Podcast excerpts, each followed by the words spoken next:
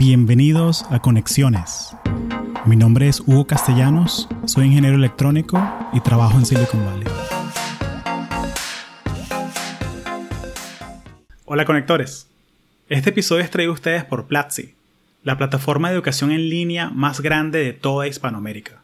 Platzi tiene más de 600 cursos en temas como marketing digital, programación, emprendimiento, negocios en línea, SEO, e-commerce y demás. Todos estos cursos son dictados por profesionales de la industria. Platzi es el lugar ideal para repotenciar tu carrera de manera virtual. Y si quieres aprender más sobre Platzi, te recomiendo que averigües y le des clic al link que está en las notas del show, platzi.com barra conexiones. Visita y ve todos los cursos que ofrece. Gracias. Bienvenidos a una edición del cafecito Virtual que hacemos los viernes para conversar sobre temas que nos interesan. Entonces ya planteamos los cinco temas y vamos a darle a cada uno 10 minutos para desglosarlo entre todos. Y el primer tema, vamos a hablar, es sobre qué beneficios tendría cambiar de trabajo en la pandemia. Hagamos un análisis costo-beneficio por encimita. Te cuento que, Zoraida, eh, tú que planteaste esta pregunta, siento que el primer costo-beneficio, el primer beneficio que tendría que cambiar de, de trabajo es, tengo amigos que lo están haciendo ahorita y sentiría que el primer beneficio sería cambiar un trabajo que sí sea 100% remoto. O sea, que en la descripción del trabajo esté 100% remoto. Eso para mí sería como que el, el mega alivio de la vida, o sea, saber que, que no a la oficina. De hecho, si van a, en, en, la comunidad de Slack, publiqué unos, unos, job, unos job descriptions de una comunidad, Mentor Collective, que están buscando gente y lo primero que yo le pregunté a la persona de recursos humanos fue, mira, yo los comparto con mi comunidad, pero estos son 100% remotos. Sí, Hugo, son 100% remotos, somos una compañía en Boston, pero no nos importa si la persona está en Madagascar. Mientras puedan hacer el trabajo, los contratamos. Entonces yo, yo siento que ese es el primer beneficio de, de cambiar de trabajo durante la pandemia. ¿Es arriesgado? Sí. Eh, hay incertidumbre, muchísima. Pero siento que si tienes oportunidad de, de cambiarte un trabajo 100% remoto y te puedes quitar ese estrés de voy a la oficina, me, me expongo a contagiarme, no me expongo a contagiarme, eh, sería lo ideal. No sé qué opinan por ahí la, la gente. Yo creo que ese es el sueño, creo que tiene todo el mundo hasta cierto punto de, de poder tener esa libertad geográfica, por así decirlo, de, ¿Mm? No importa dónde estés, igual puedas cumplir tu función y, y, y tu trabajo y, y, obtener pago por eso. ¿Por qué dices hasta cierto punto? No sé, por, um, a veces la gente que quiere estar en el lugar como para ver cómo es la cultura del sitio donde está la empresa, también eso ayuda mucho, más por, por empaparte generalmente de cómo es la vida en cierto lugar, a diferencia de, por ejemplo, eh, pongamos la situación en, en el caso de Venezuela Perfecto, yo me quedé en Venezuela porque conseguí un trabajo remoto y me están pagando en dólares súper bien, pero sigo en Venezuela. Entonces es como que, perfecto, me puedo pagar todos los gustos que quiero, pero sigo ahí. No tengo, no tengo ese conocimiento de, cómo es la ciudad en donde esté trabajando, si, si estuviese en el otro país, cómo es la cultura, y eso es como un plus de, de, cuando uno va a un trabajo físicamente, a diferencia de remoto. Buenísimo. No, no, 100% válido, 100% válido. Creo que Venezuela también es un outlier cuando tú ves sí, todo sí. lo que está pasando porque una de las cosas que me... Yo estuve como que así de contratar una, un, un editor en Venezuela. Tengo un editor ahorita en, en, en, España y lo que me frenó fue el tema del Internet, que es que yo no, ah. yo no puedo depender, o sea, yo, yo religiosamente todos los viernes tiene que estar el episodio, porque si no me baja el ranking del, del, podcast. Claro. Entonces eso es algo que no me quiero arriesgar, entonces yo prefiero, prefiero pagarle un poquito más a alguien en España. Que sabes que va a estar seguro. Con alguien. Segurísimo, sí, porque por lo sí. menos en España el internet está bueno, por lo menos. Es que, que siento que ese es otra, otro beneficio de cambiar de trabajo, eh, Zoraida, que es que te puedes ir a un sitio donde no solamente el costo de vida esté más barato, sino que también el acceso a servicios públicos sea un poco mejor. Sea, que imagínate que, que, yo pueda irme, que yo trabajo, tengo un trabajo 100% remoto y me puedo vivir, hablando del caso de Estados Unidos, que me puedo vivir a, a, a Renan se va a reír, eh, me puedo vivir a Austin, Texas, que hay Google Fiber en toda la ciudad y puedes tener, mil, eh, puedes tener un giga por segundo de velocidad por 50 dólares al mes, ¿sabes? Que eso sería como que genial. O sea, como que puedo estar bajando, puedo estar como que bajando todo de internet, hacer un Zoom, grabar videos 4K en streaming, o sea, hacerlo todo y no pasa y jugar Play al mismo tiempo. Y jugar Play al mismo tiempo, sí, hablando con mi jefe por, por, Zoom. eso yo creo que es otro, otro beneficio. Eh, también el sentido de que, mira, te puedes, te puedes ir a una casita con espacio, o sea, en el campo y, ¿sabes? Tener como que ese acceso a la naturaleza, siento que es un beneficio. Lo que no me queda claro, Zoraida, es el tema del, cambio de salario, porque siento que muchas empresas no, o sea, por lo menos aquí en tecnología es muy común que cambias de empresa y te suben 20% del sueldo. Eh, eh, es como que el, estándar. Hay una regla no escrita que es que si te ofrecen menos del 20%, no vale la pena cambiarte. Mm. O sea, a menos que sea una empresa que en serio quieras trabajar eh, en ellos. Pero no sé, Renan, ¿qué, ¿qué, dirías tú? ¿Qué beneficios tiene cambiarse de carrera de, de trabajo ahorita?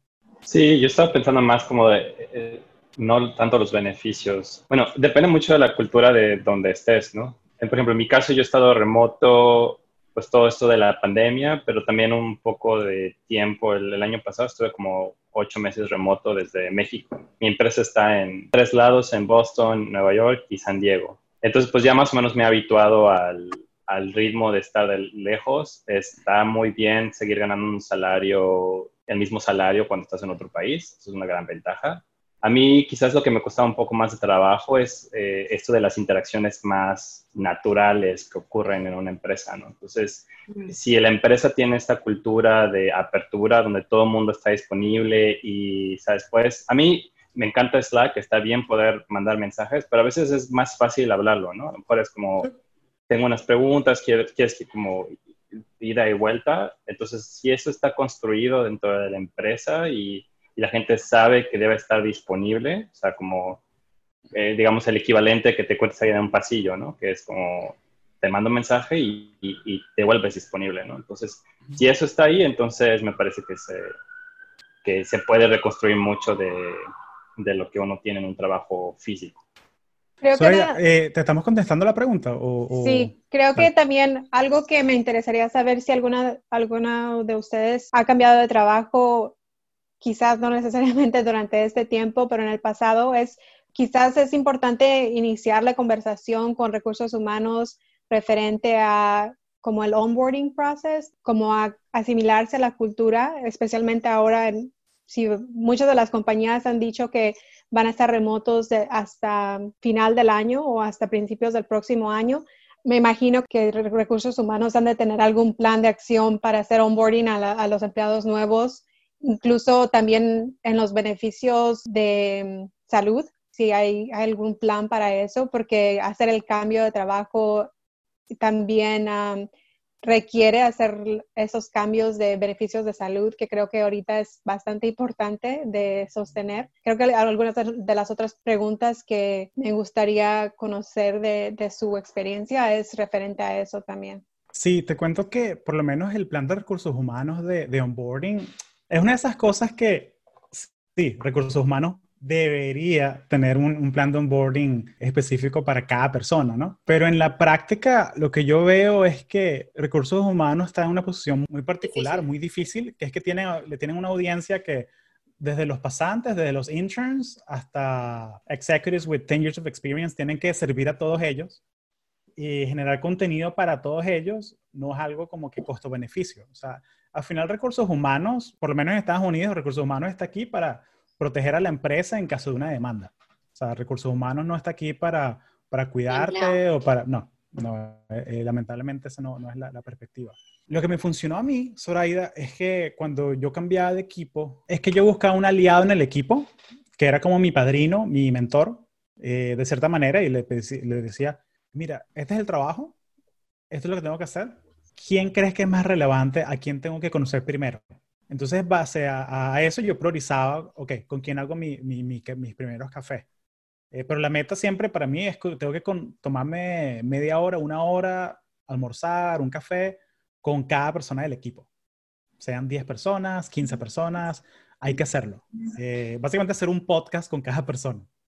Porque la idea, la idea es crear ese, ese rapport, esa conexión primero pero yo lo priorizo de acuerdo a, lo que me diga mi, mentor del grupo o, la persona que como que tenga la confianza. El plan de onboarding yo lo hago con mi, con mi manager. Yo lo que hago es que me gusta mucho este libro del, del el 90 Day Plan. Lo que hice fue que mm, me creé como un template, que es lo que hago yo. Y lo que hago es que cuando me cambio de equipo, copio y pego. Y básicamente, pero la estrategia es la misma. O sea, la estrategia básicamente es definir, o sea, es, es un, son, tres, son tres capas. Es primero assess, build and scale. Entonces, assess es definir qué hago yo aquí, dónde agrego yo el valor, qué es lo que necesitan de mí, o sea, qué es lo que decía el trabajo, el job description en la página, pero cuando hablo con mi manager, oh, en verdad, ¿qué es lo que necesitan? Porque muchas veces hay como que un, un disconnect ahí. Luego, build, que es como que el día, el segundo mes. O sea, el primer mes es assess, es simplemente conocer el equipo, ver dónde están los problemas, cómo funcionan las cosas, cómo deberían funcionar y cómo funcionan en verdad. Porque siempre hay como que un sistema paralelo. El segundo mes es build, o sea, construyes una solución o como que tu primer gran proyecto, lo que llaman en este libro de Your 90 Day Plan, eh, se llama el libro, lo llaman como que tu big win, que es como que tu primer proyecto que entregas y que es como que chévere. Zoraida es la persona que es para el equipo. Tercer mes es scale. Ok, entregas el proyecto, pero ok, ¿cómo es que hacemos para agarrar los beneficios de ese proyecto que entregaste, esa solución? ¿Cómo hacemos que toda la organización se beneficie? Entonces, ese, eso es lo que hago yo. O sea, yo no, yo sé que recursos humanos, estoy seguro que tienen documentos para ayudarte a, crecer y a integrarte a la, empresa. Y son, y son útiles. O sea, tú tienes que saber, ok, cuando yo consigo trabajo en Google, ¿cómo pido vacaciones? Ok, me enfermé. ¿Cómo hago para que me, me paguen el, el deductible del hospital? Eso es importante, eso tienes que saberlo. Pero tu día a día con tu manager eso es algo que tú construyes. O sea, eso, eso, no es algo que yo siento que recursos humanos se tiene que meter. No, no creo que está por ahí. Sí, ah, yo siento que además de eso, la experiencia que tienen ya esas dos personas dentro de la empresa es lo que te va a guiar a cómo manejarte dentro de la empresa. Es un poco más difícil para muchas personas crear nuevas amistades de forma online. personas que son un poco más introvertidas y les resulta más fácil porque no tienen como la barrera de, de, de la zona de confort del espacio de jefe que te toquen, que te sino que tú te mantienes como con esta conversación online y puedes mantener una conversación más fluida. En ese aspecto, depende del tipo de personas, este tipo de reuniones o conversaciones que hagas de modo online resulta de beneficio para muchos y para otros no. Y con respecto a lo de cambiarse de trabajo, yo creo que esta situación también permitió que cada uno se revise como los approaches que tiene uno personales, además de los beneficios que ofrece una empresa, los que tú estás dispuesto a recibir y los que a ti te gustaría recibir. Por ejemplo, no necesariamente tiene que ser, si como persona quieres vivir en una ciudad en específico, si tu trabajo es totalmente remoto, puedes hacerlo indiferentemente del costo. Simplemente tú siempre has querido vivir allí. Por ejemplo, no sé, tú quieres vivir en Nueva York, así tu costo sea más alto, pero si es tu decisión y tu, empresa puede hacerlo, te puedes ir para allá sin que te afecte el costo. O sea, hay muchos beneficios que, que actualmente se prestan con, con, esta situación nueva de, de esta nueva normalidad de la Adán, eh, si estás buscando apartamento en Nueva York, Renan vive en Nueva York, así que manténganse en contacto eh, para cuando Renan quiera salirse de su lease. Ahí tienen una conexión ahí para... Bueno, de hecho creo que el siguiente salto que dé puede que sea Uruguay, no creo que sea Nueva York, pero...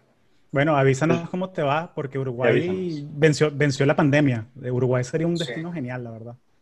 Y de hecho fue un país que nunca cerró sus puertas. Eso me dio, me dio bastante como confianza. Y, y una cosa interesante es que eh, creo que por, ser parte del Mercosur, tú puedes vivir ahí como, pasar como Pedro por tu casa. Pues, puedes pedir una residencia. Cuesta como 50 dólares la residencia.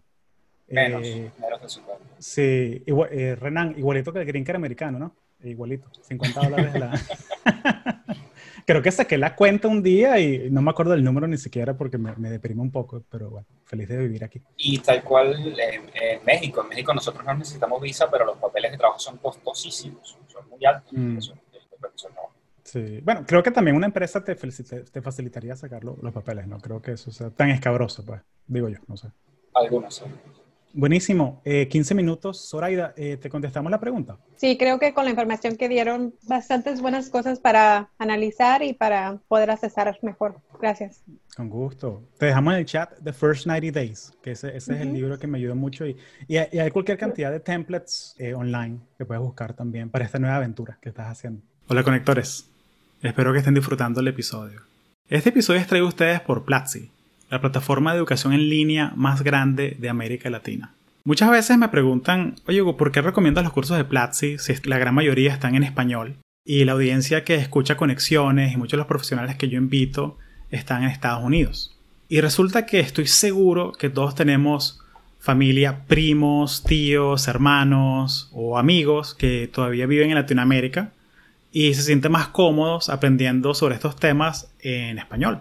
Entonces, aunque tú seas un profesional que ya la estás logrando en tu carrera, Ve Platzi como una cosa que le puedes regalar a un primo, un tío o alguien que vive en Latinoamérica o en cualquier lugar del mundo y tiene curiosidad de aprender sobre estos temas y lo prefiere hacer en español. Entonces Platzi no solamente puedes comprar una suscripción para ti, sino también si te quieres convertir en estudiante o regalar una suscripción de estudiante, lo puedes hacer. Así que ve ya mismo al link eh, platzi.com barra conexiones y explora más de 600 cursos que Platzi tiene en emprendimiento, programación, inglés técnico y demás. Gracias y espero que disfrutes el resto del episodio. Bueno, vámonos a nuevas carreras que se están creando en la pandemia, además de deliveries en la casa que están escalando así. Delivery forever. Delivery forever. Yo, yo creo que lo que he visto en el mercado es que muchas de las tareas normales se tienen que repensar, tienen que reinventar. Entonces se está buscando un perfil de persona que a lo mejor, digamos, un restaurante o en un hotel nuevo, o sea, haría, haría normalmente el trabajo normal, pero ahora están buscando un espíritu más, más y yo creo que ese es el tipo de, bueno, aparte de los trabajos ligados a, a la pandemia, ¿no? En general, los contact tracers acá, ¿no? De ver quién estuvo enfermo y quién contagió a quién. Eh, pero creo que, ahora se está, eh, bueno, por lo que hemos estado viendo en, el, en, los job postings, que realmente lo que se busca es este espíritu emprendedor y, adaptarse a nuevas situaciones. Otra oportunidad que se está, que la estoy viendo, es los consultores de productividad. Cuando tú hablas de, ok, imagínate que tienes tú tu empresa y, no sé, tu empresa hace vendes un producto físico y tienes un e-commerce, tienes una página donde vendes tu producto y, todo esto, y tienes el supply chain de la gente que hace el producto y lo vende y todo esto. Y ahora que estás en este contexto remoto, estás usando herramientas como Slack, Asana, Notion, eh, de pronto tu empresa trabaja más, está más con el Microsoft Stack. Entonces, ok, usan Microsoft Teams y tal, pero también usan que si Monday.com, todo eso. O sea, como están como todas estas aplicaciones de productividad supuestamente que son para ayudarte a trabajar mejor, pero yo he visto que te las dan sueltas y es como que averigua tú cómo lo haces. Si hay equipos como de, Customer Success dentro de Monday.com, de Slack, de Asana, pero me, se me parece muy raro que como que, mira, yo tengo mi Slack de la empresa, somos 500 personas en tres países y queremos usar Asana también, ¿me puedes ayudar? Mira, no, yo realmente yo cubro Slack, pero yo no, yo no toco Asana y no te quiero recomendar algo que, que, que te daña tu flujo de trabajo. Entonces siento que hay una oportunidad ahí para la gente que, la gente que, de nuevas carreras. O sea, la gente que hace consultoría, eh, pero no solamente los consultores tipo Accenture o, o, esto, ¿sabes? Que hacen sistemas de, que si de Salesforce o de SAP o de lo que sea. Sino gente común y corriente. O sea, gente como, como María Aldry, que estuvo en el podcast, creo que el capítulo 83, si no me equivoco, María Aldry, que ella, eso es lo que ella hace. Ella es Productivity Coach y ella le enseña a emprendedores cómo le hace sentido a todas estas herramientas. Entonces siento que hay una oportunidad para empresas medianas también, gente que les enseñe cómo traducir los flujos de trabajo que tienen con estas herramientas actuales. Entonces me, interesaría ver qué, qué pasa en ese, en ese, aspecto. Aquí en Reino Unido, por lo menos en, en restaurantes y cosas que son face to face de servicios, era muy raro ver el uso de tecnología para atender a la gente. Y ahorita me di cuenta, de hecho ayer fuimos en bicicleta a un pub que queda cerca de la casa y cenamos y nos dimos cuenta que ahorita en el menú tienen para que descargues la aplicación, se hicieron una aplicación y si querías sentarte afuera, eh, ya directamente desde la aplicación hacías tu orden y ellos te llevaban la comida afuera. Ya no tenías la necesidad de tener el contacto con, con, un camarero ni con nadie para hacer tu orden, sino que directamente en la aplicación lo hacías. Aquí esas cosas no se ven mucho, a menos que estés en Londres. Yo estoy en el sur y es como más, más pequeño y todo no es tan desarrollado, la tecnología no es tanto así. La hay, pero no, no en ese nivel que ya yo veas un pub local ya teniendo esa medida y me pareció interesante porque ya es como que masificar el hecho de las aplicaciones. Ya de por sí existen muchas aplicaciones que, que individuos se podrían hacer, pero ya es como que más boom, más, más accesible, por así decirlo. Creo que muchas de las tareas repetitivas que se tienden a hacer en trabajos, la nueva normalidad es que busquemos automatizarlas. Es decir, contactos con cajeros, contactos con mesoneros, personas de delivery, todo ese tipo de cosas. De hecho, hay deliveries que entregan con drones, que entregan con... Sí. tú prácticamente nunca tienes contacto con nadie. Entonces, mucho de eso, sin tener que ser desarrollador, mucho está yéndose como al machine learning, de que tienes que enseñarle a algo, a hacer algo que normalmente el humano hace. Eso, por ahí hay mucho de las nuevas carreras. Y yo opino que a nivel de skills, yo creo que ya a partir de, no sé, de esta época, por lo menos un lenguaje de, de programación, el 80% de la población lo va a empezar a manejar. Todo el mundo va a tener que manejar al menos un lenguaje y alguna herramienta de, de, de trabajo de gestión de tiempo, por ejemplo, no sé, un Trello, una Sana, algo por el estilo, porque ya la mayoría se manejan con, con ese tipo de herramientas. Sí, sí, definitivamente creo que no solamente en el, en el punto de como consumer facing, de más cercano al, al, al, cliente, sino también el sistema de automatizar un poco más como el modo de manufacturing en el nivel S. Creo que ahora las compañías están un poco más forzadas a implementar más innovación cuando se debe a la automatización en los sistemas que se utilizan, que son más necesarios um, ahora, como el, yo trabajo en, en, un lugar donde procesamos poultry, pollo, uh, pavo, y creo que ahora están un poquito más innovadores porque es un poquito más requerido simplemente para la, la salud de, de, la, de, las personas. Sí, ya es como forzado. Como forzado, sí, a, un, a, un, a cierto nivel. Uh -huh. Sí, no, 100%. Y, y, y, me gusta como también hasta en la publicidad, ya la, las empresas empiezan a recalcar el hecho de que lo, los servicios son no contact, que uh -huh. no vas a darle la mano a nadie. O sea, yo vivo en esta burbuja, ¿no? Porque yo, yo tengo la fortuna de que yo pago YouTube Premium y yo no veo ads, nada de eso, y Netflix no tiene ads, todo eso. Y esto viene anecdótico, ¿no? Me puse a ver una serie que se llama The Great, que está en Hulu, y Hulu sí tiene comerciales. Entonces estoy viendo comerciales que sí de estas compañías que reparan parabrisas de, de carros.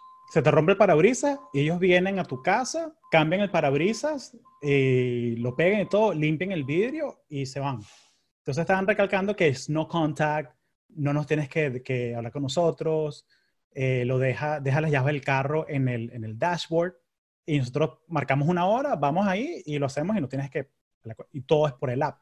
De hecho, ayer me puse a hacer el, el maricondo en la casa y limpié un poco de cosas y llené como 12 cajas de ropa y libros y cosas para donar. Y contraté una compañía, se llama Log, que me, me gusta mucho el servicio y exactamente igual. Vamos a tu casa a las 11 de la mañana, dinos qué, qué hay que buscar, apunta, apunta, o sea, dinos que, descríbelo, tómale una foto, lo recogemos, nos lo llama y te va a llegar un, una, una, petición de pago por, por dentro del app. Y si quieres nos das propina y si no, no pasa nada. Y yo obviamente como que la mentalidad latina, yo como que, bueno, yo me pongo mi máscara y bajo y los saludo, buenos días, gracias por venir. Miren muchachos, son estas tres cosas. Eh, esta silla enfrente de la puerta de la casa, no se la lleven porque es donde la gente me deja los delivery. Entonces, todas esas cositas, porque, porque uno es latino, ¿no? Y uno hace esas cosas. Pero ellos más bien como que, no, estamos acostumbrados a que la gente no nos hable y simplemente nos ordenan y ya. Y por todos lados la aplicación dice, no contact, no tienes que hablarle tú a tú con la gente. Va a haber un crecimiento desmesurado en eso, yo creo. Eso a veces a, a mí me preocupa un poco. ¿En qué sentido? Porque eh, por el hecho del aislamiento social. Porque por más que sea que es yo soy muy introvertida en ese sentido, yo prefiero, yo soy de que no hablo por teléfono, yo evito a toda costa tener que hacer un reclamo o algo por teléfono, lo detesto. Ya, la, prefiero la un email puede, o mensaje. Eh, la gente puede hablar por teléfono en voz alta. Tú no, tú no textas, no, mentira, no me, acuerdo, no me acuerdo la última vez que llamé a alguien por teléfono, no me acuerdo. Yo lo detesto y aquí se hace mucho eh, para quejas o llamas al servicio de la luz si tienes algún problema, en fin ya para mí eso es un paraíso, el tener todo remoto y que, que, tú no tengas que llamar a nadie, sino que o hasta desde la aplicación o el delivery o lo que sea, ya que no tengo que hablar con absolutamente nadie, que por ahí puedo tener todo el contacto que necesito, lo justo y necesario. Pero hasta cierto punto, como tú dices, de tu, por cultura, uno busca como que la interacción también. Y entonces, ¿hasta qué punto esto va a llegar a ser tan bueno y que al final nos estemos aislando cada vez más? Sí. Y nos quedemos, que ha pasado mucho en la pandemia. Ahí, ahí- viene la otra oportunidad de carrera. Terapistas a distancia. Sí. Terapistas a distancia. No, en serio, 100%. sí. Terapistas a distancia y toda esta gente que hace, que es freelancer, que toda esta gente que son coach, que sí, pero que son coach, no, yo doy clases de guitarra o yo doy clases de, Sí, o cualquier no sé, cosa. de, de yoga. Y son esta gente que han hecho negocios. O sea, de gente que, y si es- con esta ola de lives que pasó en abril, crecieron su cuenta de Instagram que sea 20 mil personas y que, bueno, en mayo vamos a hacer un grupo privado y me meto al grupo privado, tienen 2 mil personas. Y bueno, vamos a dar una clase paga seis semanas agarran 300 personas y viven de eso. O sea, básicamente crearon un negocio por la pandemia. Sí. Porque no, no es por nada, pero yo como consumidor, o sea, si, si quiero un skill que lo quiero practicar con un coach y es un coach bueno, que yo creo en el coach o en la coach, a mí no me importa que estén en Luisiana o en Nicaragua, en Uruguay o en Singapur, a mí no me importa eso. A mí lo que me importa es que sean buenos y que, que funcionen con mi horario y que funcionen con como yo me quiero comunicar. O sea, que si, que si, mira, queremos hacer Google Meet, tienen Google Meet. Queremos hacer Zoom, tienen Zoom. Y que tienen buen internet. O sea, que no, no, es, no, es, no es que vamos a empezar a hacer la clase y se cae. que, no, no, no. Me pareció interesante de eso de nuevas carreras, que no, no, no necesariamente es nueva, pero creo que se hizo mucho, muy popular en, en esos tiempos. Son, um, no sé cómo se llaman en español, pero en inglés son doulas o como midwives, las que Ajá. ayudan a tener hijos en casa.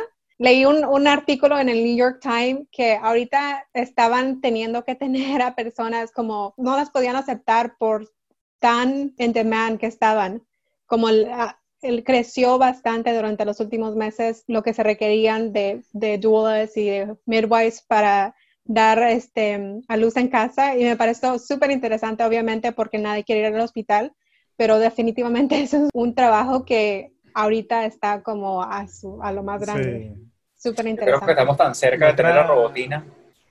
Ojalá. De- desde el episodio 2 de Conexiones estamos hablando de robotina. Sí. Yo necesito a alguien que me ayude a, a- a romper las cajas de Amazon para sacarlas al reciclaje.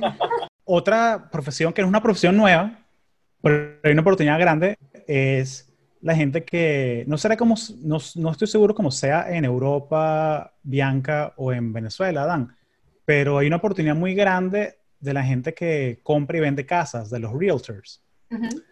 Porque la gente de las ciudades está yéndose como loca.